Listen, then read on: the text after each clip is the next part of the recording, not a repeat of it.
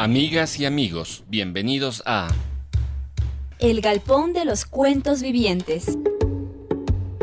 Espacio de encuentro para autores, editoriales y todos los amantes de la lectura. El Galpón de los Cuentos Vivientes.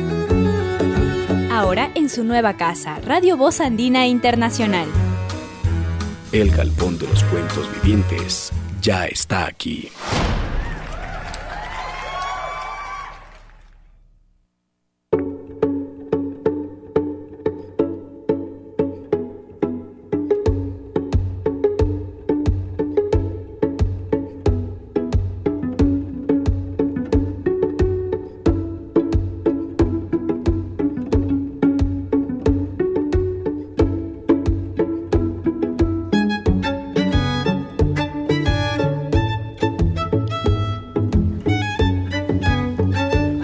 Buenas tardes amigas y amigos, bienvenidos una vez más al Galpón de los Cuentos Vivientes desde su nueva casa Radio Voz Andina Internacional. Perdonen un poquito el ajetreo previo antes de que empecemos la transmisión.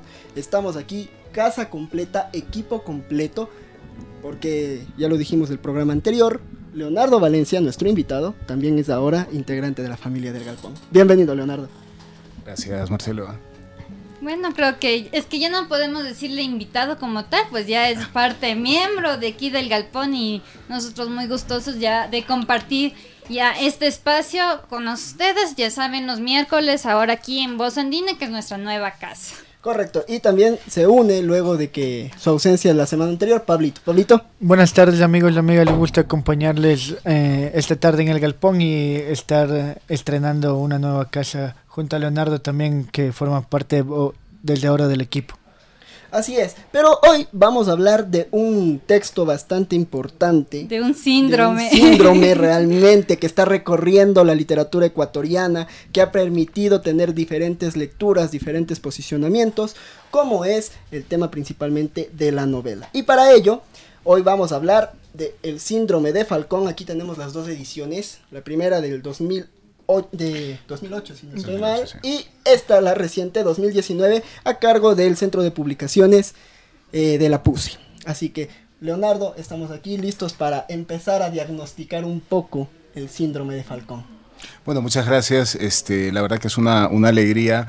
Primero que el Galpón de los Cuentos Vivientes esté aquí en Radio Voz Andina este, y un poco incorporarme. Ahorita como entrevistado, pero la idea es que vamos a estar juntos en distintos programas, ¿no? Y gracias por la invitación. Eh, en realidad es una satisfacción que este libro haya sido reeditado por el Centro de Publicaciones de la Pontificia Universidad Católica, este, porque es un texto que generó mucha polémica este, y para mí es un texto muy personal porque de alguna manera reúne una recopilación de, de ensayos eh, sobre literatura, sobre novela, como bien ha señalado, y que está discutiendo no solamente el tema de literatura ecuatoriana, sino que discute otros espectros más, o sea, es decir, un poco una reflexión sobre varios autores de distintos países, distintas culturas, que de alguna manera buscaban eh, una manera de ir liberando esa, esa idea de conformación de una familia literaria, no solamente nacional, y al final una tercera parte que eh, de alguna manera es una reflexión sobre el hecho de la escritura, sobre el hecho de la escritura a partir de mi propia experiencia. Justamente, eh, ¿cómo nace en el texto? Hay un ensayo en donde tú cuentas cómo se aparece la idea del síndrome de Falcón, y es en una conversación previa con un crítico italiano. Uh -huh. Habías visto eh, la obra de Jorge Velasco Mackenzie, La Casa de los Enfermos, uh -huh. y aquí aparecen los personajes de Gallegos Lara y Pablo Palacio. Uh -huh. Esta figura de al, al, final de la obra de Palacio cargando a, a Gallegos Lara. En, una bicicleta, en, en una, una bicicleta. bicicleta. para hacerlo un poco más cómico si se quiere sí. y, y, más impactante esta imagen. Eh, ¿Por qué verle al síndrome de Falcón como esa, esa gran piedra que o también podría ser esa gran carga. Eh, exacto, justo, esa carga que tiene la literatura ecuatoriana. Sí, bueno, mira, en realidad fue, tú ya has mencionado dos aspectos, hay uno tercero que para mí fue muy importante, fue eh, esta película de Camilo Luzuriaga, eh, Entre Mares y una mujer desnuda, basada en la novela homónima de, de Jorge Enrique Adum. Uh -huh. Entonces, este, pero para mí lo interesante fue ver la película, yo recuerdo que la vi en Lima, yo vivía en Perú, Entonces, y en realidad se sumaron cosas. Ahora no me preguntes cuál es el orden cronológico de las tres imágenes, cuál fue el primero, cuál fue la siguiente, pero a mí me resultó muy interesante y yo lo menciono en el libro y es mi gratitud hacia él. Él murió ya hace unos años, este crítico italiano Walter Mauro. Yo lo entrevisté en Roma en un recital eh, y entonces hablamos y él tenía un libro que me mencionó en ese momento y yo lo conseguí después que se llama El peso de Anquises. Entonces él ahí reflexionaba sobre el tema del el peso, eh, eh, la figura esta de Eneas cargando a Anquises, a su padre ya mayor. Y claro, tenía que ver un poco con una reflexión que él hacía sobre el peso de los padres, en los hijos escritores y esto, ¿no?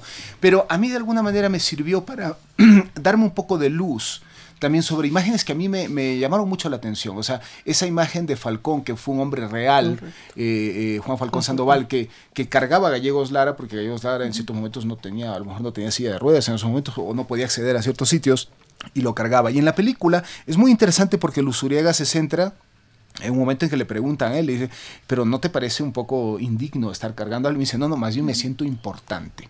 Eso fue curioso porque de alguna manera me, hizo entender una cosa que fue un peso este, muy importante en la literatura ecuatoriana, sobre todo con los epígonos de los grandes autores del realismo del 30, que era un poco la, esta especie como de, de, necesidad o expectativa, a veces autocensura en muchos escritores que sentían que tenían que estar eh, construyendo la nación, representando la nación, este, teniendo que hablar de su ciudad, de su barrio, que no digo que esté mal, pero el asunto es cuando alguien se siente como coaccionado y que tienes que escribir porque si no escribes de eso, tu literatura no es importante, con eso no estaba de acuerdo. Yo creo que los escritores tienen caminos absolutamente individuales para escribir sobre su problemática. Entonces, en esa época, que fue una reflexión que en realidad yo la hice entre el año 98 y 2000, eh, de lo que había visto en la literatura ecuatoriana. Obviamente eso ha cambiado, eso ha cambiado, pero lo interesante de esta nueva edición es que me ha hecho ver también otros aspectos del síndrome de Falcón. No es solamente ese tema de la representación nacional, de esa especie como de coerción velada, ¿no? Eh, sino que tiene que ver con cosas también con lo contemporáneo. Me he dado cuenta que hay otros síndromes de Falcón en otros aspectos. Ahora se carga una carga ideológica. Los nuevos ismos se han vuelto de alguna forma un nuevo Falcón sí, hay nuevos pesos, efectivamente, hay nuevos pesos, este, pero también hay otras consideraciones. Por ejemplo, a mí me llamó mucho la atención, yo viví 20 años en, España, me tocó ver de manera muy fuerte el tema del fundamentalismo islámico y me hizo reflexionar sobre el tema del peso de la religión el peso de la religión. Uno de los autores que yo entrevisto es Adonis, eh, en uno de los ensayos del síndrome de Falcón, y una conversación que tuve con él en Francia. Y entonces él hablaba un poco, por ejemplo, en la cultura árabe del peso del Corán en la tradición literaria árabe. ¿no? Entonces, inclusive él defendía la idea de que una renovación en la, en la literatura árabe implicaba ir a literaturas precoránicas, porque el Corán era demasiado pesado, nuevamente. ¿no? Pero eso también lo podemos trasladar a otras religiones, a la religión judía, a la religión este, católica, eh, cristiana, porque eh, pesa mucho. Hay autores que tienen grandes tensiones con sus respectivas culturas, sin ir más lejos, el caso de Philip Roth con la cultura judía, sumamente crítico, Woody Allen, ¿no? Eh, y, en y un tercer aspecto que tiene que ver con el mercado editorial porque eso también se ha vuelto un peso en determinados escritores que de alguna manera se someten a lo que se supone va a vender más o que tiene más facilidad de lectura o el miedo a veces de que un editor rechace un manuscrito porque es muy complejo o es muy elaborado o es muy largo, ¿no? Entonces, si te das cuenta, de alguna manera hay una perspectiva en realidad del síndrome de Falcón de que en realidad el novelista tiene que tratar de liberarse de estas cosas, ¿no? Eh, ahora, eso no significa rechazarlas. Yo creo que de alguna manera significa porque no podemos escapar de eso. Vivimos en un mundo donde la gran mayoría de gente tiene una fe, eh, vivimos en un medio donde no podemos eludir el mercado, sería demasiado candoroso, eh, y vivimos también con ideologías, ¿no? el asunto es cómo poder criticarlas y que la novela tenga ese espacio de libertad desde adentro de ellas. Explico, no perder ese punto de vista crítico. Justamente en uno de los ensayos tú hablas de la voz del yo, que esa voz se debe enriquecer y debe permitirse que se fluya para que esta censura no, no manche todo lo que construye una novela. Y ahí aparecen grandes eh, referencias, de ejemplo claro es Ishiguro, mm. eh, en su obra que fue llevada al cine por Anthony Hopkins como protagonista, el, mayordomo, y ahí empiezan todas las referencias. ¿Cuáles son eh, actualmente para Leonardo Valencia las riquezas de la novela? ¿Cómo has visto ese, la evolución de la novela, ya no desde el 2000, sino en esta nueva década? Bueno, no, yo creo que los, los, los, parámetros de estas novelas que se liberan, volviendo al caso de Ishiguro, o sea, yo creo que siguen siendo activos. Una de las cosas que me agrada de quienes están leyendo la nueva edición es que dice, claro, muchos de los autores que tú mencionas siguen estando en, en, vigencia. Este, es decir, eh, mira el caso de Ribeiro, por ejemplo. Eh, en, mi, en mi libro hay un ensayo sobre él y unos fragmentos de entrevistas, entonces y es un autor que ha seguido creciendo enormemente, no digamos el caso de Adonis, que es el eterno candidato al Nobel, ¿no? Entonces, este, eh, o autores que siguen dando mucho de sí, el caso como Cortázar, o autores contemporáneos como Vila Matas o, César Aira, ¿no? Es decir, eh, de alguna manera, y eso es una cosa que me agrada, es decir, se sigue discutiendo en torno a esas problemáticas que ellos, ellos estaban planteando. Cuando tú me preguntas sobre el tema del yo, pasa una cosa curiosa, ¿no? El yo en realidad es una cosa muy voluble. Entonces, este, y en la escritura opera, operan muchas más cosas que ese simple yo o que esa, esa especie como de racionalización que pretende creer que controla todo. O sea, la escritura tiene un montón de estratos donde operan un montón de cosas, o sea, la tradición, lo irracional, las inspiraciones, este, pero y todo eso hace que un texto escape de una supuesta unidireccionalidad. Es, decir, múltiples caminos. Exacto, o sea, eh, digamos, por ejemplo, el caso de unidireccionalidad, ¿no? Es decir, alguien que escribe una novela porque quiere escribir un bestseller y no le funciona. no le funciona. O de pronto escribe un bestseller, pero resulta que el texto tiene muchísimas más cosas, ¿no? O alguien que de pronto este, escribe sobre un tema religioso, pero resulta que está haciendo una crítica profunda. Yo uno de los autores, ahora que mencionas esto, me hubiera gustado incluirlo en su momento, aunque lo he mencionado en varios artículos, es el caso de Salman Rushdie que es el gran ejemplo para mí de ese autor que tuvo que enfrentar el peso del síndrome de Falcón, pero en la, en la religión, en la, en la fe, en la terrible fatwa que sentenciaron contra él por haberse atrevido a escribir sobre temas este, de la religión este, eh, musulmana. ¿no? Correcto. Y justamente todas estas construcciones que se van dando a través de las ideologías, a través de las posturas políticas, a través de la tradición, eh, en, el síndrome de, de Falcón, en, en, la nueva edición, le das un, giro distinto, ves cómo el tiempo fluye. desde el 2008 al 2019, prácticamente 11 años, ¿qué, ¿qué, perspectivas han cambiado desde que tú escribiste? El síndrome de Falcón. Bueno, un poco lo que te estaba contando, es decir, ese tema de fijarme en aspectos de la religión eh, y en aspectos del tema del mercado editorial. Yo creo que son cosas, haber vivido 20 años en Barcelona, que es una capital editorial mundial, o sea, me permitió ver también este tema, este tema terrible, que hay, autores que se someten totalmente y otros en cambio que van, aunque sea a la contra. Me explico, como una cosa tan sencilla, el hecho de eh, publicar un libro nuevo cada año. O sea, eso es una parte del mecanismo editorial. Obviamente, si eres César Aira y eres un grafómano, no puedes no publicar tres novelas al año. Pero lo otro no, lo otro no. Entonces, en ese sentido, yo creo que se amplía el espectro. Y creo que lo digo en el nuevo prólogo, o sea, comento un poco de esto. ¿no? Es decir, que sí hay más cosas que en el fondo tienen que ver con una mirada, en el fondo, en el fondo, y es quizás mi balance de todos estos años, es que me he dado cuenta que quizás mi ensayística está orientada a hacer una crítica frente a, a dos cuestiones. ¿no? Una, primero, el mito del don poético. Es decir, eso que un poeta recibe, un escritor recibe como un don inspirado, iluminado, iluminado y, es un elegido este, por misteriosas razones. No, no es verdad, yo no creo en eso. No creo en eso. Yo creo que. No crees en los toques mágicos. No, no, yo creo que lo que, hay, lo que hay es un trabajo. Es un trabajo en el que obviamente opera una mente que, que se disciplina, que escribe de manera constante, donde empiezan a aflorar cuestiones del inconsciente. Porque en el fondo no es que existe ese don poético o esa música. Lo que tenemos es un cerebro, una mente, que es una máquina narrativa per se. ¿Me explico? Entonces, ese es un tema. Y el otro tema es un poco también una crítica de la instrumentalización de la literatura, y particularmente la novela, que es muy problemática. ¿no? A los poetas no les exigen responsabilidades sociales, responsabilidades de representación. A los poetas, pero a los novelistas parecería que sí. Y yo un poco lo que digo es, no, la novela tiene una condición poética, y por lo tanto tiene un margen de libertad enorme. Y es una libertad que es muy importante para defender en nuestras sociedades, a veces totalmente radicalizadas, ¿no? Es un espacio de libertad. Es una libertad como todo proceso artístico, no solo digamos en el proceso de escritura, sino por ejemplo para quienes eh, hace escultura, las pinturas como tal, es, eh, tiene que ser una libertad absoluta, digamos, del autor. Exacto, exacto. Ahora que Leonardo ha mencionado que no cree en los toques mágicos, coincide de que tenemos aquí a Frederick Elderling y él decía algo muy claro. Él decía, nosotros, los poetas, somos traductores de los dioses. Los dioses no nos tocan, nosotros trabajamos la palabra que es la herramienta que los dioses nos dieron. A través de ella construimos todo un lenguaje para que se nos entienda. Y ahora tenemos que irnos con nuestro primer break musical, pero, eh, pero será después porque tengo que terminar esta idea. Justamente Elderlin lo planteaba de esta forma y yo quería decir lo siguiente. Eh, ahora que... Ay, se me va la idea. allá ah, Justamente, ahora que se trabaja, que el ensayo está, está construido, ¿cómo? Eh, ¿Por qué el ensayo aquí en el Ecuador no es tan recibido? Tenemos una deuda grande con la novela, que en el síndrome de Falcón se hay esa crítica, de que hemos cargado con una larga tradición.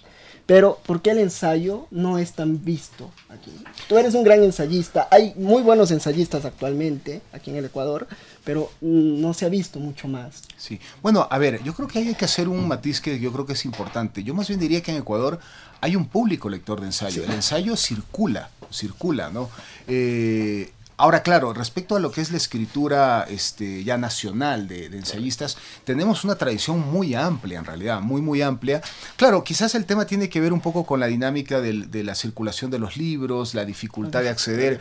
Eh, si vives en Ambato, a veces no consigues un libro publicado en Cuenca, o si vives en Quito, uno de Guayaquil, viceversa, no digamos Galápagos, ¿no? o Esmeraldas. Entonces, eso genera una... Pero en realidad sí hay un, hay un movimiento de escritura de ensayo sumamente interesante, ¿no? O sea, tenemos ensayistas de primer nivel, eh, y ya puedo decir mundial. El caso de Wilfrido Corral está publicado en editoriales inglesas, norteamericanas y muchos autores más, ¿no? Entonces, lo que quiero señalar es que eh, sí hay una lectura ensayo, quizás no es tan visible porque puede ser quizás un segmento un poco más corto, pero el, ensayo, inclusive en términos editoriales, los editores dicen que el ensayo sí circula y se vende, ¿no? Sí. Entonces, ahora, quizás también hay otro problema que tiene que ver un poco con el tipo de escritura ensayística, ¿no? Entonces, el ensayo siempre es un género que va oscilando, que no es un trabajo académico, me explico, pero tampoco es un trabajo divulgativo, me explico, o sea, de información periodística. Entonces, el ensayo va oscilando en eso, entonces a veces, claro, podemos tener un exceso de escrituras de tipo académico, demasiado teóricos, a veces impenetrables en la lectura y a veces podemos tener esto, una escritura que es más divulgativa, donde no hay una reflexión y donde no hay un cuidado, que eso es muy importante en el ensayo, en el trabajo estilístico del ensayo. El ensayo es un género eh, sumamente rico a nivel de lenguaje, ¿no? Entonces, en ese sentido hay que mirarlo. Tenemos grandes plumas ensayísticas, o sea, el, caso, por ejemplo, que yo siempre reivindico, el, caso, por ejemplo, de Alfredo Pareja Díaz Canseco. Es un gran tiene, ensayista. Tiene unos ensayos maravillosos, tiene un libro sobre Thomas Mann, que es una maravilla, el caso de Lupe Rumazo, que no solamente es una gran pensadora, sino que además tiene un tipo de prosa específico, sumamente estimulante, ¿no? Entonces, hay que echarle una mirada a eso porque efectivamente, matizando, hay una gran producción. Esta gran producción de ensayos, ahora que mencionas a Lupe Rumazo, que es cierto que se le tiene una deuda literaria y que gracias a un trabajo que tú has realizado, se, tengo entendido de que se le reeditará en Sex Barral. Sí, se va a reeditar su primera novela, Carta Larga sin final. E-, ella tiene un texto de ensayos que se llama En el hangar. Eh, y, eh, en, el hangar, Y justamente eh, ahí su estilo es realmente pulcro. Y además es como una muy buena boxeadora. Golpea en los puntos exactos. no, yo, yo, la considero como una de las fajadoras de la literatura ecuatoriana y golpea de esa forma. también el trabajo ensayístico, como tú señalas, de Wilfrido Corral. También Alfredo Pareja, que tiene una anécdota curiosa aquí en el síndrome de Falcón cuando se encuentra con el norteamericano Rose, que hace un viaje por Latinoamérica y empiezan a hablar de lo último que han leído. sí, sí, eso está en un libro de, de, una crónica de viaje que hace Paul Theroux, este, creo que se llama El viejo expreso de la Patagonia, ¿no? Entonces él pasa por Quito pasa por Quito y pide una reunión con escritores ecuatorianos, claro, y le tocó reunirse en un momento en que ya eran grandes figuras consagradas, estaba Benjamín Carrión, Alfredo Pareja Canseco y Jorge Casa, y claro, él se sorprende, era un norteamericano totalmente desenfadado, informal, y dice, me reuní con tres señores con saco y corbata, o sea, dice, parecían funcionarios de banco. ¿Qué pasó aquí? entonces empieza, y claro, él tenía en su viaje, él viajaba desde Estados Unidos hasta Buenos Aires porque quería entrevistar a Borges en Buenos Aires, nada más y nada menos, ¿no? Y cuando él les pregunta y le dice, bueno, ¿y ustedes qué opinan de Borges? Bueno, los tres saltaron. Saltaron por justamente este tema, siendo autores muy interesantes, este Benjamín Carrón, y ahí tienes uno de los grandes ensayistas, pero claro, por una cuestión a veces ideológica, tenían una especie de animadversión hacia Borges, ¿no? Entonces, claro, eso lo sorprende a Paul Theroux. Entonces, claro, él no los conocía, no los había leído. Dice, estos tres señores internados con corbata, que parecen banqueros, se están atreviendo a hablar mal de, Borges. ¿no? Entonces, eh, es muy curioso, ¿no? Y curiosamente ellos hablaban muy bien de, de, John Steinbeck, que creo que había acabado de ganar el premio Nobel. Entonces, en cambio, a, a no le interesaba Steinbeck. Y Borges le responde a Terú, eh, le dice, eh, le dieron el Nobel a Steinbeck y Borges le dice, no puede ser.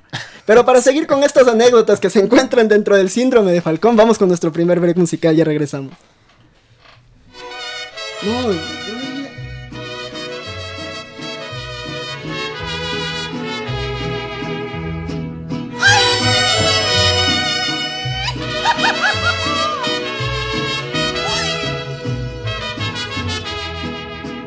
estrellita marinera dame razón de mi amor. Tú que iluminas el silencio de la noche, dicen que mi amor se va a la frontera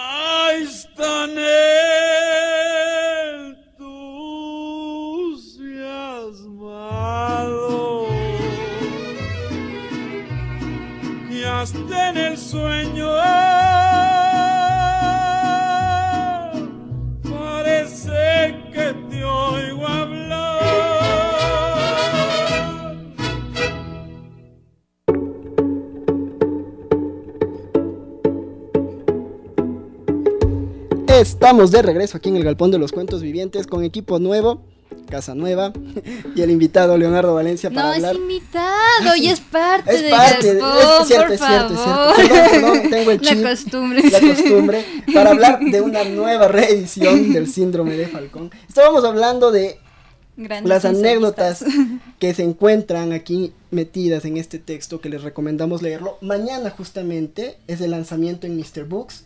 Sí, sí, a las 7 de la noche, así es.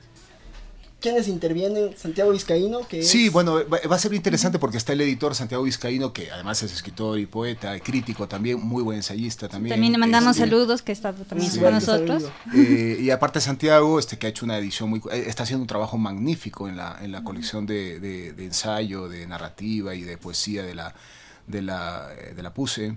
Eh, y también participan la poeta y escritora Leida Quevedo, que es una gran amiga, una gran lectora, este, y eh, Alexis Aldumbide, que es un joven narrador que obtuvo el premio Aurelio Espinosa Polit por narrativa por un libro de cuentos, ¿no? Sí, así va a ser un coloquio, una conversación informal en torno al libro, un poco como lo que estamos haciendo ahora, este, hablando quizás profundizando en algunas cosas más y esto, pero esa es la idea, ¿no? Para las personas que se preguntan por qué la portada de este cuadro, a diferencia de la otra que tiene Pablo en su mano, aquí ya podemos ent- entender ciertas cosas de edición de lo que decía Leonardo, el mundo editorial, cómo se entiende el libro no solo como una, un libro objeto para co- colección, sino también como un objeto cultural que te abre muchas aristas para poder leerlo. Eh, Tú decías en la presentación en la feria del libro que esta era la portada que te hubiese gustado para la primera edición. Sí, bueno, mira, aquí te confieso, esto es off the record, aunque esté en vivo. Aunque esté en vivo. Pero originalmente... Claro, primero narremos la portada de la Sí. primera. Sí, en el caso de la, de la primera edición, este, es, eh, Javier Michelena fue mi editor durante varios años, es un gran amigo. Eh, pero claro, cuando salió el libro, él me propuso esta portada y yo, claro, yo respeto mucho el criterio de los editores, pero claro, me di cuenta que, claro, la portada aquí era una especie de enigma que estaba descifrando, pero yo sentía que en el fondo no era exactamente. Entonces pasaron muchos años. eh, y un día revisando la obra de Baltus, que me fascina, este, este gran pintor, este, eh, encontré este cuadro eh, que se llama La calle, es un cuadro del año 33, si no me falla la memoria, aquí sale un fragmento, y cuando lo vi fue de inmediato, dije, esta tiene Esta que haber es. sido la portada del síndrome de Falcón, ¿no? Entonces cuando se produjo ya la, la, la reedición, hablando con el editor, se dio una feliz coincidencia porque estas ediciones de la PUSE, este, en esta colección de ensayo reproducen obras de arte. Correcto. Entonces con una impresión aparte estupenda. ¿no? Entonces yo le dije, mira, me interesa que salga el cuadro Baltus. Lo vio y estuvo totalmente de acuerdo. Tiene un sentido muy rico la, el cuadro, porque en realidad el cuadro es un cuadro fabuloso. Bueno, todo Baltus es fabuloso, pero en este cuadro es una calle, no se sabe exactamente en dónde, podría parecer París, pero una, puede ser una calle francesa o europea. Pero el asunto es que son, hay distintos personajes, si se puede ver, hay distintos personajes que parece que cada uno tiene una historia y un mundo completamente diferente. Son personajes inclusive que parecen de distintos planetas, o sea, porque tienen otros rasgos, ¿no? Pero hay un hombre, y cada uno tiene su vida, ¿no? Pero hay un hombre que pasa por la mitad del- de la calle. Y que interrumpe. Claro, y que está vestido de blanco, que está vestido de blanco, con un blanco, una especie como medio celestial, Sí, muy este alejado, todo esto de aquí, y que va car- cargando el peso de esta vida. Muy ¿no? luminoso. Sí, muy luminoso, pero también a su vez muy, muy alardeando de esa pulcritud, de esta especie como de moralidad, de Correcto. esta limpieza. Todos los demás son personajes como raros, hasta problemáticos, ¿no? Pero él pasa así cargando este peso. En Pero realidad- pasa después, pasan o no se le ve la cara realmente, porque No a se todos los demás se les ve las caras. Así es, los otros dan la cara, él no, no se ve la cara porque él carga ese peso. En realidad ese cuadro, como la mayoría de obras de Baltus, siempre tiene resonancias con pintores clásicos, ¿no? Ahí tiene una, una resonancia con unos cuadros del, del Renacimiento italiano, entonces de, de Jesús cargando la cruz. Es Claro, decir, correcto, cargando ese peso. ese peso. En este caso no hay ninguna eh, cosa directa con el tema de la religión, pero sí es la idea de este peso y es un personaje que se siente importante, es impecable, es impoluto. Recuerda mucho a Falcón. Así es. Porque Sus propios pesos, digamos, Justamente el, el diálogo que, que Leonardo menciona y que también se lo menciona en la película es yo me siento importante. Cuando yo vi la película Entre Mars y una mujer desnuda de Luzuriaga, el diálogo que igual fue de, de Falcón que me voló la cabeza fue es que ella no es un no es un intelectual de izquierda, no es como nosotros. Ah, Entonces, cuando él me cuando yo escuché esa frase por primera vez y luego leyendo el síndrome de Falcón, uno dice, aquí hay algo. Es la figura de un escritor que está cargando algo, pero al mismo tiempo se cree algo relacionado con, la lectura que le, le di al síndrome de Falcón. Entonces, ahora, ¿cómo es tu relación con la lectura? Porque yo considero que el lector también es un, un resignificado del mito de Sísifo, que siempre está cargando cosas, cargando libros, cargando referencias. Ah, sí, pero eso es distinto. Es decir, yo siempre sostengo que el lector, como lector, siempre está en el futuro. El lector está en el futuro, ¿no? O sea, nosotros hemos textos escritos antes, ¿no? Entonces, este, ese lector del futuro siempre es problemático y es un, es un enigma y un misterio. Y eso es impredecible. Entonces, cada lector tendrá lo suyo. Y además, claro, no se escribe para todos los lectores. Correcto. Se escribe para el lector adecuado, ¿no? Entonces, y en realidad... Para este, que quiera, digamos, un- eh, leer lo que uno produce. Exacto, Ajá. ¿no? Y el que se siente afín con eso, o sea, la idea de que pretender escribir para todos es falsa. Entonces, este, eh, pero claro, eso sí, eso es inmanejable, ¿no? Otra cosa es distinta la actitud del escritor, que en principio, como en el caso de este, este personaje, o sea, se está tapando la cara, o sea, es decir, no está hablando él. ¿Me explico? O sea, es, es otra cosa por encima de él que él asume que eso es, es, es, este, lo más importante. No, no, no, yo creo que el, el- el arte, finalmente, lo que tú decías, Anaya, es el tema de, este, de tener una libertad de decir lo que toca decir, aunque incomode a quien incomode. ¿Me explico? Que hiera donde Esa es la libertad del arte. Entrando por ese lado, yo más bien te quería preguntar, y tú mencionabas que el mercado tal vez es, es preponderante, obviamente, en esta, en esta década, en este siglo, se podría decir. ¿Cómo, cómo, cómo maneja un escritor esa relación con el mercado en la producción de, de un libro, ya una vez que ha acabado de escribir, cómo se puede decir cómo lo vende o cómo lo ofrece? Claro, bueno, a ver, los que se encargan de la venta son los editores, ¿no? Entonces, Claro, este, pero sea, me, me refiero a cómo lo vende porque uh, al final, eh, por ejemplo, un escritor es el que debe ir a presentarlo a la editorial, entonces Ah, en cierta sí. medida debe presentarlo. o sea, Sí, sí, no, tú lo le claro. envías a los editores y a veces tienes suerte con un editor o con otro no. Entonces, este, pero el asunto es que eh, yo creo es que hay distintos tipos de escritores. Yo no digo que esté mal que alguien quiera vender sus libros y, y tener un éxito vendiendo los libros, pero yo creo que hay escritores que, pienso en mi caso concretamente, no quiero hablar por muchos, pero quiero hablar por, por mi caso, que yo necesito expresar algo, necesito decir algo. Yo no me preocupo si eso vende o no vende. ¿Me explico? Entonces, si vende bien para el editor, pero a mí me da exactamente lo mismo. A veces yo mismo me llevo, me llevo sorpresas. Entonces, yo cuando publiqué mi primer libro de cuentos, que iba, ni siquiera, ni siquiera firmé un contrato, no, no sabía nada de estas cosas, ¿no? Y claro, cuando fueron pasando los años y salieron nuevas ediciones, yo un día me sorprendí con que el libro se había vendido. Pero para mí fue una sorpresa, sigue siendo una sorpresa. de hecho, me, me, emociono, ¿no? Cuando los libros se reeditan y se venden, ¿no? Pero no es que es una cosa que yo haya buscado. Y de hecho, por ejemplo, inclusive en mis propios libros, yo tardo mucho con los libros. ¿no? De eso tal vez se encargue el lector, los lectores y los editores de seguirlo propagando, tal vez seguirle, seguirlo divulgando. Yo creo que los libros se van abriendo camino, ¿no? Entonces, no digo que no haya editoriales que hagan campañas de promoción de los libros, pero campañas pagadas. O sea, no es que es la prensa que decía hacer una nota, sino que es pagada publicidad y todo eso ahí, ¿no? Entonces, esto, eso son estrategias de venta, ¿no? A mí en caso nunca me ha tocado, nunca me han hecho una publicidad por un libro mío, pero los libros van saliendo y van encontrando sus lectores, ¿no? Pero eso es una cosa inmanejable es una cosa inmanejable, al menos desde, mi experiencia, ¿no? Entonces, este, vuelvo y digo, que haya editoriales que hagan campañas promocionales y todo eso ahí, o los premios literarios que son de promoción, pero en mi caso los libros han ido abriendo camino, ha ido ganando lectores, y una de las cosas que me alegra, yo no he publicado tantos libros, o sea, hay otros autores de mi generación que han publicado tres veces más libros que yo, ¿no? Yo no puedo, o sea, yo necesito tomarme el tiempo para que ese libro pueda ir saliendo, ¿no? Mira, el caso de mi última novela, La escalera de Bramante, estoy trabajando ocho años en el libro. Entonces había escritores que están muy metidos en el circuito editorial que me decían, pero Leonardo, es que eres invisible, o sea, ya no se escucha tu nombre, no has publicado una novela nueva. Y digo, ¿y qué pasa? O sea, no, no me preocupa, ¿no? Y fui publicando igual algunos ensayos por medio. Pero el asunto es, yo creo que no hay que mirarlo de esa manera. Ahora, otra cosa muy distinta, muy distinta, es buscar el diálogo con los lectores el poder eh, participar con clubes de lectura, el poder dar conferencias, el, asumir la literatura como una manera de pensar y de reflexionar. Para mí eso es distinto. O sea, no, tampoco estoy defendiendo la idea del escritor encerrado y aislado, totalmente anacoreta, que no, que le espanta el mundo y que odia la difusión de las cosas. No, eso es, estamos en las antípodas, si ves. La cosa no va por ahí, ¿no? Hay diferentes formas de, ver el mundo editorial, pero al mismo tiempo hay diferentes formas de acercarse a una producción literaria como la tuya. En este caso, eh, cuando nos conocimos yo fui muy claro, yo conocí tu obra por, por una conferencia y justamente hablaban del síndrome de Falcón. Mm.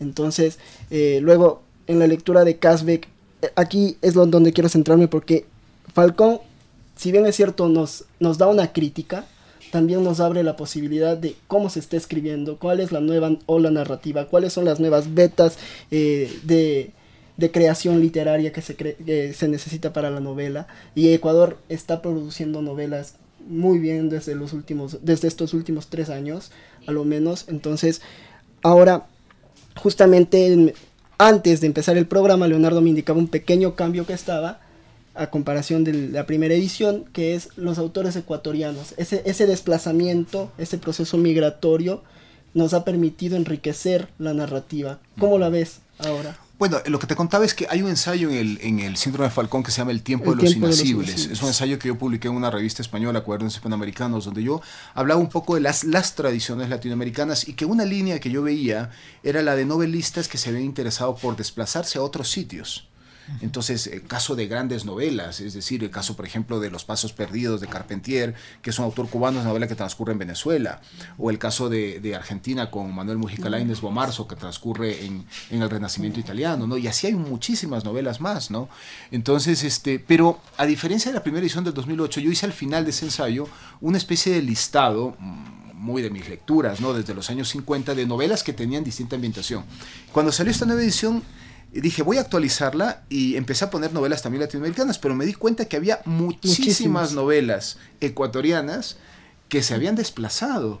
Entonces, claro, para mí fue una alegría ver esto de aquí porque dije, caray, lo que yo estaba defendiendo un poco de que la libertad del escritor, no escribir sobre el extranjero, no sé, el síndrome de Falcón no es sobre eso, sino la libertad del escritor, que el escritor escriba de acuerdo a su necesidad, a su imaginario, a su fantasía, me di cuenta que había un montón de novelas que se habían quitado esa idea de la necesaria representación del país o de escenarios del país y las decidí incluir. Entonces decidí eliminar las novelas del resto de Latinoamérica y lo dediqué exclusivamente a novelistas ecuatorianos. ¿no? Es que justamente coincide, porque es muy pertinaz porque también tienes otro ensayo que es... Eh, ¿Cuánta, ¿Cuánta patria necesita un escritor? Un novelista. Un novelista. Y justamente coincide con, con Javier Vascones, también coincide que la dedicatoria es a Javier Vascones, a quien le mandamos un saludo porque en las conversaciones que hemos tenido con él y en las intervenciones que él ha participado con el Galpón ha sido muy claro.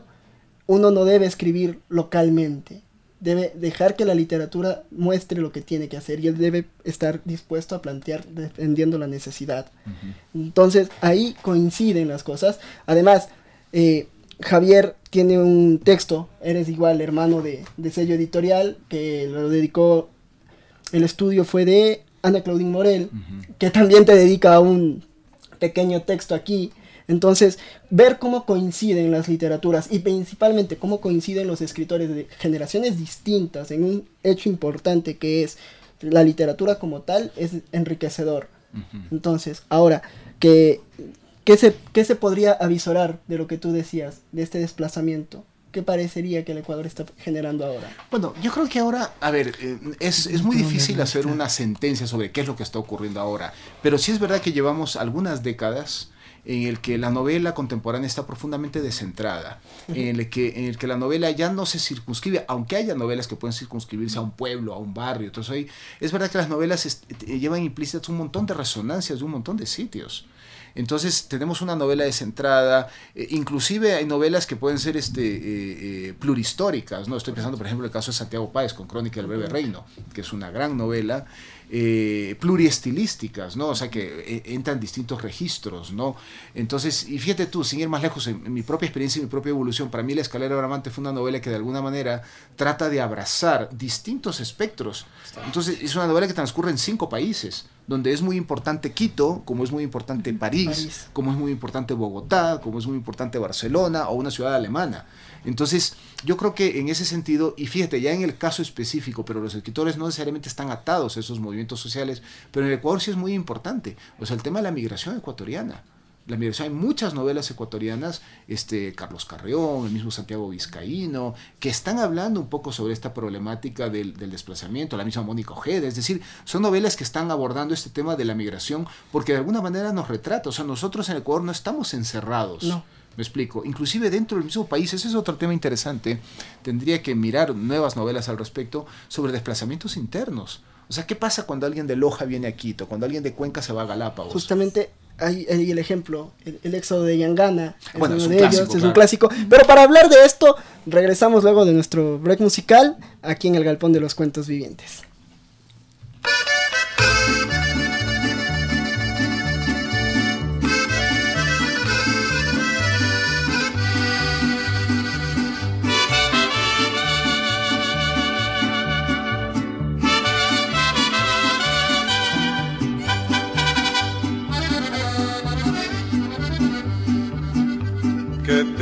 Triste se encuentra el hombre cuando anda ausente.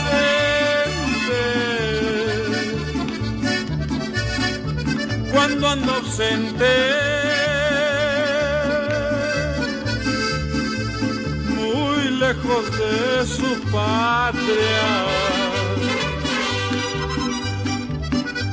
Mayormente si se acuerda de sus padres y su chata. Ay, qué destino.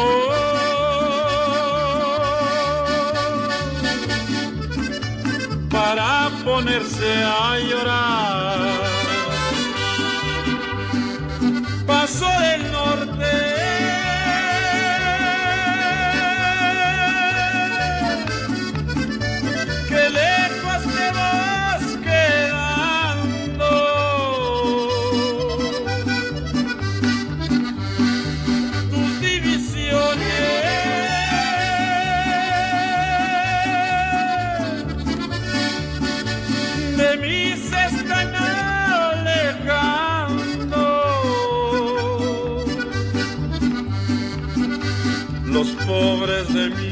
hermanos de mí se están acordando.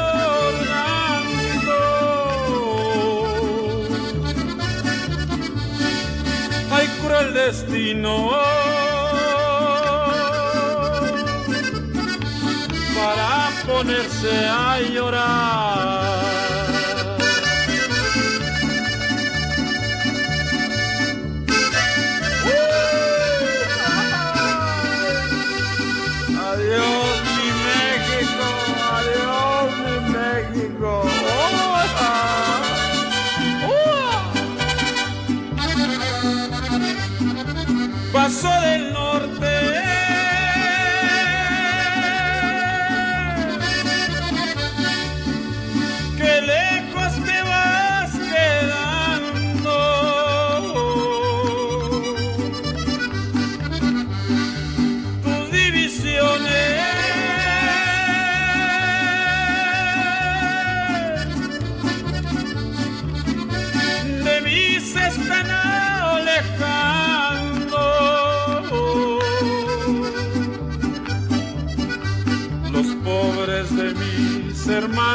De mí se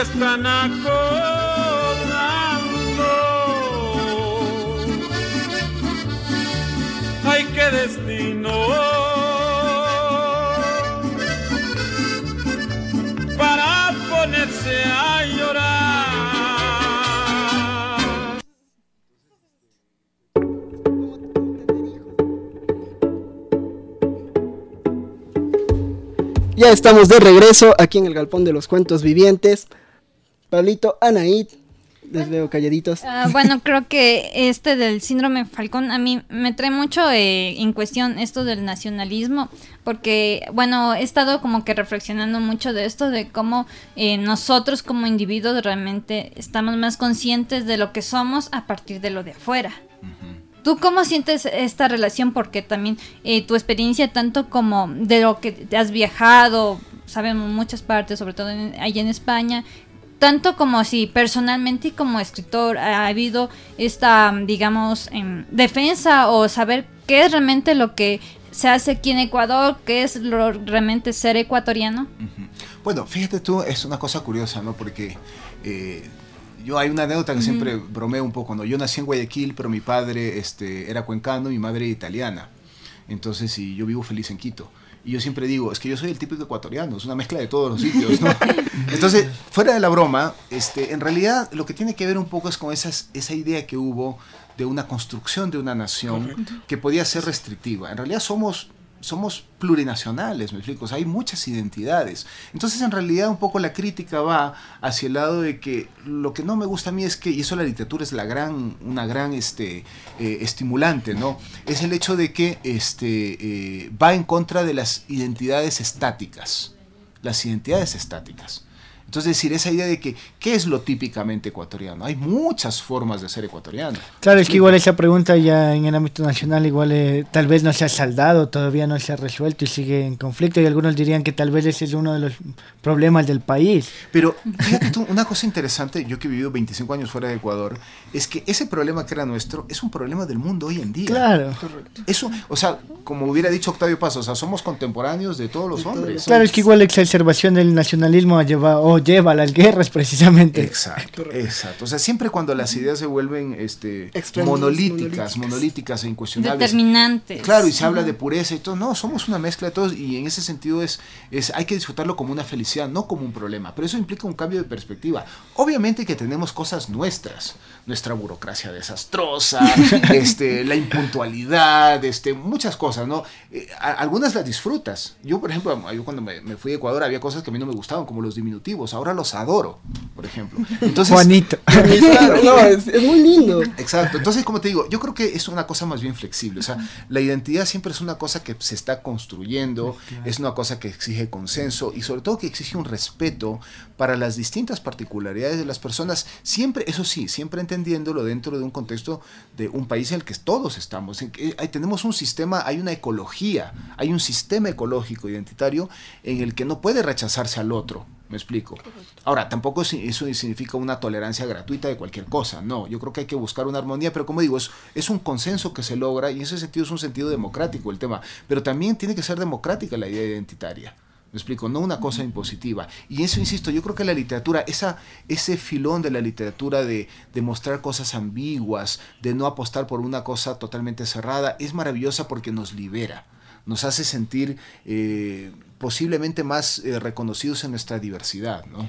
Esa diversidad que, se- que menciona Leonardo también se encuentra dentro del síndrome de Falcón, porque volviendo a las anécdotas que van a encontrar cuando lo lean, ahí tú narras lo- justo una anécdota de la infancia, que ya, ya diste el preámbulo.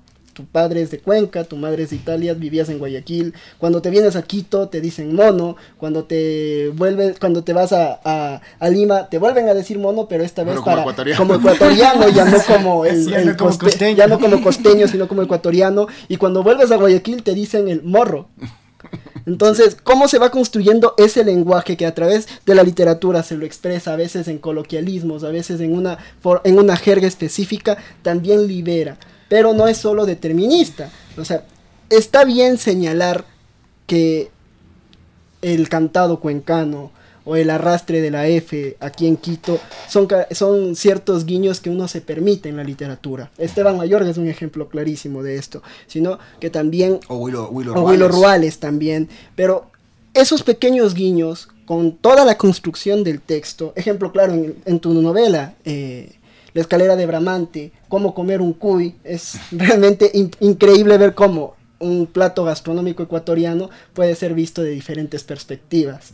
Y ahora, hablando de gastronomía, que también es un elemento muy importante, eh, ¿cuál es un platillo que tú te, te gustaría plantearlo en, en literatura? Un platillo. Un platillo. Bueno, yo- yo- tú, tú topaste el cuy en la escalera de Bramante. Sí, es un poco, claro, en, en- en un registro humorístico, Humorístico. irónico. Este, bueno, a mí me encanta el cuy. O sea, yo soy un guayquileño que come cuy, me gusta, pero pero es por mi papá cuencano, ¿no? También me gustan los cangrejos, ¿no? No, yo creo que eso es justamente, ahí, ahí toco esa, esa figura, ¿no? O sea, a mí me resulta interesante a partir de, de esta, este, este cuisito que no le hacen caso, pero el- el- un- uno de mis personajes, este, Strudel Bedoya, justamente se da cuenta que esa, esa cosa minúscula que está ahí tiene importancia, o sea, de alguna manera nos puede retratar, si ves? Entonces, y hay que mirarlo con dignidad, no mirarlo por encima de los hombros.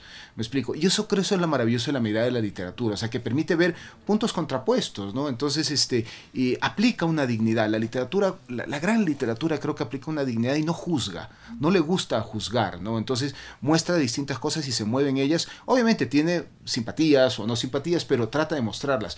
Finalmente, fíjate tú, el novelista es alguien que se tiene que desdoblar en otras voces. O sea, si un novelista no se puede desdoblar en otras voces, no puede escribir una novela. Una, no- una novela Claro. no es una autobiografía. Yo por eso O tengo estaría veces- opinando más bien. Exacto, o sea, yo por eso tengo un poco de, de- de- de- de cuestiones con el tema de la autoficción, ¿no? Entonces, me parece que está bien la autoficción, pero ¿cuál es el problema en llamarlo crónica o llamarlo memoria? Me explico. Yo creo que la novela más bien implica esa capacidad de desdoblarse y que de pronto tú tienes a una escritora maravillosa como Iris Murdo, que escribe una novela genial como El mar, el mar, y es una novela en la que el que narra es un hombre, un viejo director de teatro, o al revés. Me explico, es decir, un narrador, pienso por ejemplo en las voces narrativas, este, la- las mujeres que, que narran en las novelas de Ishiguro, Nunca me abandones, es un escritor que le da una... Entonces, claro, el novelista tiene que tener esa capacidad de desnoblarse en uno, dos, tres, cuatro personajes. Tiene que ser un hombre sinfonía el novelista. O Hombre orquesta, polifónico. O Un hombre- polifónico, un diría hombre- yo. Exacto, polifónico. No, no va a ser como Pessoa, ser un heterónimo, pero.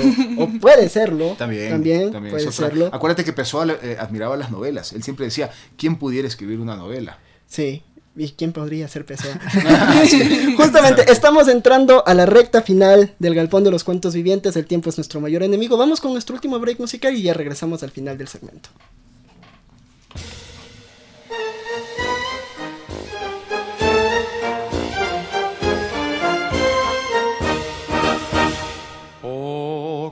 De juventud puso en tu cara Dios, volviendo a crear la luz, eran para mi amor como un rayo de sol de eterna plenitud. Ojos de juventud, la vida a mí me dio para llorar, para llorar tu amor que luego me engañó con su traición vulgar.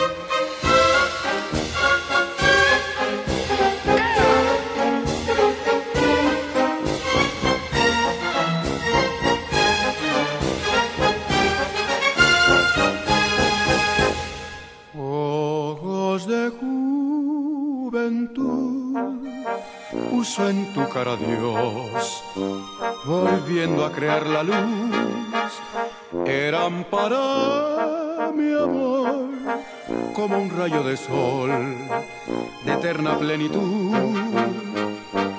Ojos de juventud, la vida me dio para llorar,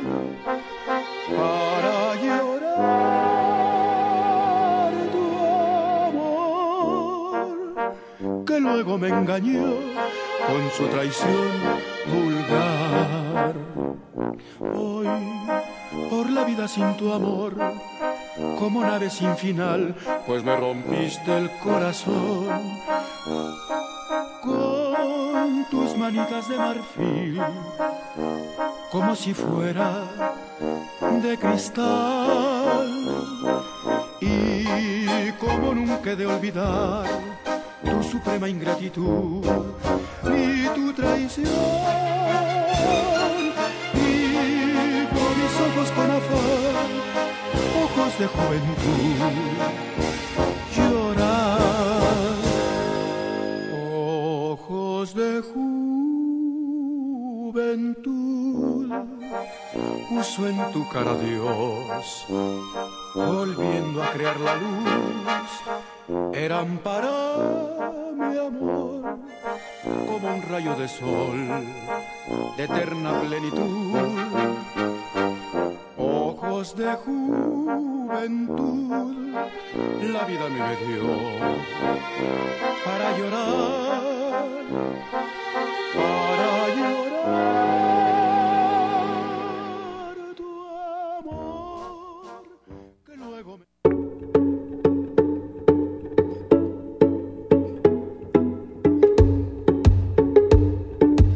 Y ya estamos de regreso aquí en el Galpón de los Cuentos Vivientes, la recta final.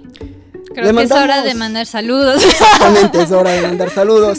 A Fernando Endara que nos escribió a nuestro video, le mandamos un fuerte saludo y le recordamos a las personas que lo siguen, él es un muy buen reseñista, así que síganlo y esténse pendientes. Y también al rector de la Universidad Andina Simón Bolívar, César Montaño, es un gran lector de novelas, nos han dicho por ahí, Leonardo es nuestra fuente, si tienen que reclamos, ahí está, no cacho, pero un abrazo y un saludo desde el galpón a César Montaño. Y se le extiende una invitación para extiende. charlar aquí de novelas, precisamente. Justamente, de novelas de literatura, novelas mexicanas también inclusive, no, no hay problema, pero aquí ya estamos en la recta final del galpón. Y hablando de novela, Leonardo es un muy buen lector también de, de novelas y justo le preguntábamos cómo ¿Cuál le es hace el para... secreto? ¿Cuál es el secreto? ¿Cómo lo hace para leer tanto en tan poco tiempo? Porque su actividad académica le quita mucho tiempo, eso lo sabemos. Bueno, tengo que leer para justamente mis clases, ¿no? Entonces, este... eh, pero yo creo que también tiene que ver con el hecho de tratar de encontrar esos libros que te apasionen leer. Entonces, de una u otra manera, uno se abre el tiempo para poder leer. Pero la cosa es que sea un libro que te interese, que tú ves que te enganche. Entonces, porque yo ya veo rápidamente, si un libro no me engancha, lo dejo, ¿no? Pero si veo que me engancha y tiene cosas que me interesan, esa pasión hace que se abran los tiempos. Porque en realidad nunca tenemos las condiciones perfectas para nada. Entonces, vivimos a- a- aturdidos de cosas. Entonces, yo creo que la lectura tiene que ser por algo que nos interese y que nos enganche, ¿no? Y, y también con una cierta disciplina. ¿Me explico? Y sobre todo para mí la, la relectura. La relectura es sumamente importante. Es mejor tener un libro bien leído o releído 10 veces que leer 10 libros una sola vez que a veces los olvidamos. Como Borges, las nueve veces que se leyó La Divina Comedia. Ah, mira. Uy, y en italiano. Italiano. Aprendí en italiano en la Divina Comedia. Lo leyó también en alemán y le hizo los nueve ensayos dantescos. Eso es lo mejor. Eso es lo mejor, la relectura. ¿Cuál, cuál es el libro que más has releído? Uy, el que más he releído. Varios. Tengo varios, tengo varios. Tres. Por ejemplo, fíjate tú, me he releído mucho Los Inconsolables de Kazuo Ishiguro, eh, Los Versos Satánicos de Salman Rushdie, y una, es una novela breve que la releo siempre un montón de veces, este, es este, eh, La tarde del señor Andesmas de Marguerite Duras. Y obviamente un libro, yo sé que suena topicazo, pero es verdad que es una maravilla releerlo, es El Quijote. O sea, El Quijote es un libro maravilloso. O sea, cada vez que lo lees, lo he leído tres veces y cada vez es, Encuentras algo es- nuevo. Hay una nueva sorpresa. ¿no? Justamente Carpentier decía sobre el Quijote que es la única novela que ha capturado las cuatro dimensiones, que es ancho, alto, extensión y desplazamiento. Y ahí conectamos con Lupe Rumazo, que en uno de sus ensayos de ella dice la novela debe tener las dos cualidades del tiempo, la relatividad y ¿quién dice la otra regla? A ver, a ver, les tomo una lección. Ahí más bien se da precisamente. Simultaneidad. Claro, ahí se da también eso que hablamos hace un momento de la, del viaje o de la transición en, en la narración, diríamos, en, la- en esa transición real del escritor, pero también esa transición que se da en la, en la obra. ¿Y en algún momento de tu escritura te has querido desdoblar y verte como un personaje dentro de tu obra? Yo, yo mismo, como Sí, Leonardo Valencia. Como Leonardo es- Valencia. mm, me ocurrió algo gracioso con, con Javier Vascones. Hay un diálogo entre el Vascones escritor y el Vascones personaje. Entonces, como mencionas que el autor debe desdoblarse, a veces uno se puede desdoblar. Brevemente porque ya tenemos Sí. muy poco No, no, a mí no me ha interesado eso. Es un Claro, recurso, sí es un recurso muy habitual en la literatura. O sea, los personajes que se entran. El mismo, el mismo Don Quijote ve el libro suyo donde él aparece, ¿no? No, no, yo creo que a mí me interesa más desdoblarme en otros personajes, en, en ver otras facetas, en facetas este, infantiles, en facetas femeninas, en facetas distintas, ¿no? Te hice esa pregunta porque justamente en, el- en la escalera de Bramante, tu última novela, el capítulo de las sirenas, Las troyanas. las troyanas, justamente, ahí es como estar escuchando a un Leonardo Valencia con una voz femenina a través de Laura. Entonces podemos ver que las voces, el desdoblamiento se cumple y Leonardo Valencia es uno de los mejores narradores y ensayistas que tenemos hoy por hoy. Llegamos a la parte final de nuestro programa, le agradecemos a Controles que estuvo con nosotros, también a Pablito, también a Anaid y a Leonardo por estar aquí con nosotros y hacer parte de nuestra familia. Muchas Chao gracias. amigos, hasta la próxima. Entonces lean más. El